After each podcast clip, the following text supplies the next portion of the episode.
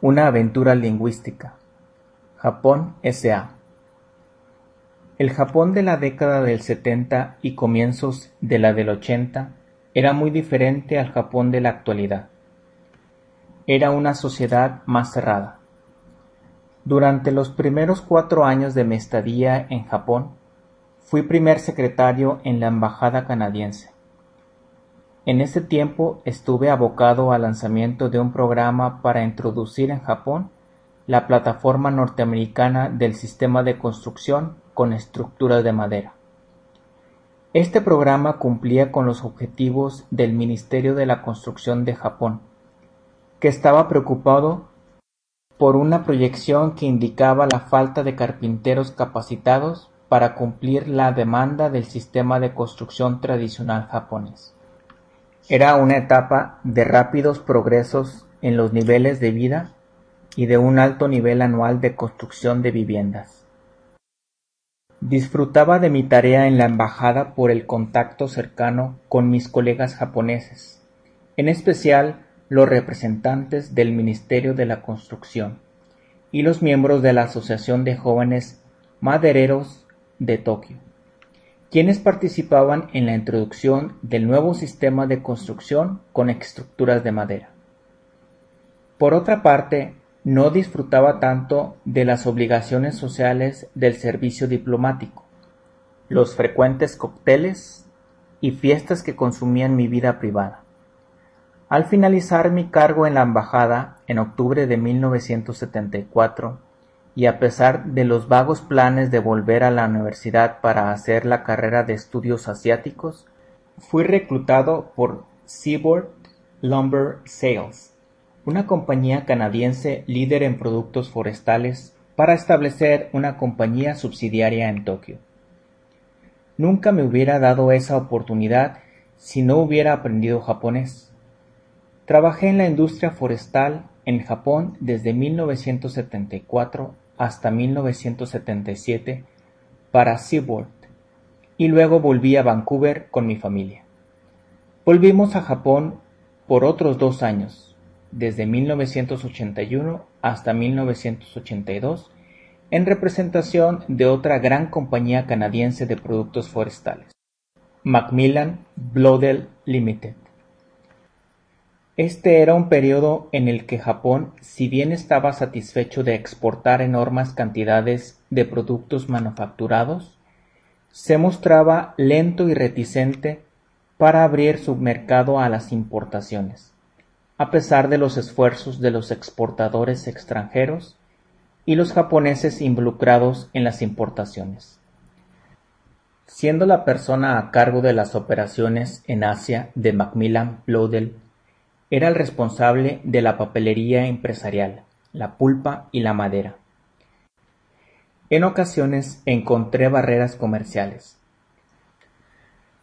La industria del papel en Japón era una comunidad estrechamente unida de usuarios, productores y oficiales del gobierno. Era particularmente difícil para nuestros empleados japoneses ver cómo se promocionaba el papel canadiense en competencia con los productores japoneses. Era considerado casi antipatriótico.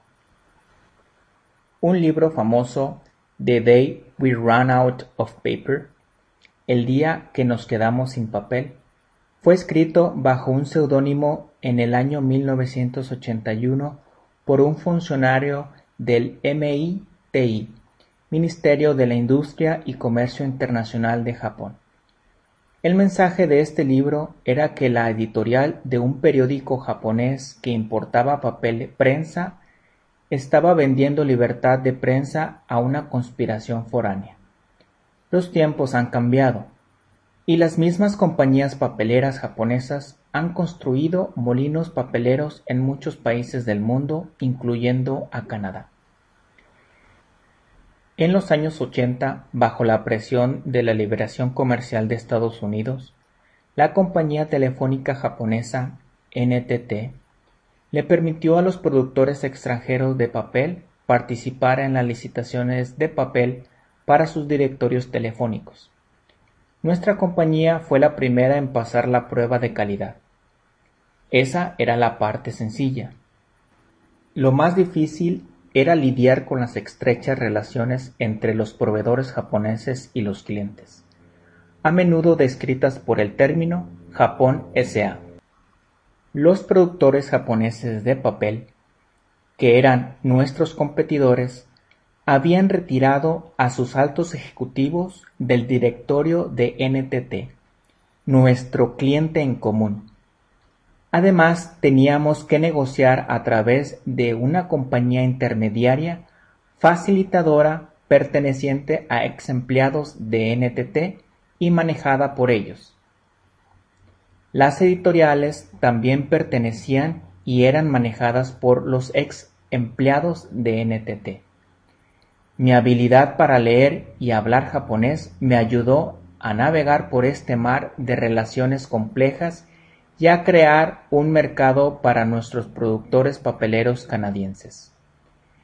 El mercado japonés del papel estaba controlado por un pequeño número de grandes productores y usuarios, y por lo tanto el establecimiento de prácticas comerciales semimonopólicas resultaba sencillo. Sin embargo, el negocio de la madera era diferente. Consistía en un gran número de madereros minoristas tradicionalistas, mayoristas y constructores de viviendas. Paradójicamente, y debido al gran número de participantes, el tradicional sector maderero japonés era más abierto que el moderno y sofisticado sector papelero. Mi relación con el comercio maderero japonés se convertiría en una experiencia dominante en mi vida. Pude experimentar de cerca el amor japonés a la naturaleza y la búsqueda de la excelencia en el diseño y fabricación de los productos, el respeto por su tradicional sistema de construcción de viviendas y la habilidad de los carpinteros, y su apreciación y comprensión de la madera me han impactado de manera profunda y duradera. Encontré también el tradicionalismo conservador de esa sociedad. Algunas veces iba en contra de las prácticas establecidas para lograr los objetivos de mi compañía. Esto a menudo disgustaba a mis colegas japoneses. Una vez, un periódico del sector maderero me describió como el tifón Kaufman, sin embargo, siempre creí que los hombres japoneses de negocios podían mantener una actitud de respeto aun cuando disentían en asuntos substanciales. El respeto mutuo es un componente importante en la actitud de la sociedad japonesa y una razón importante de su cohesión social y su éxito.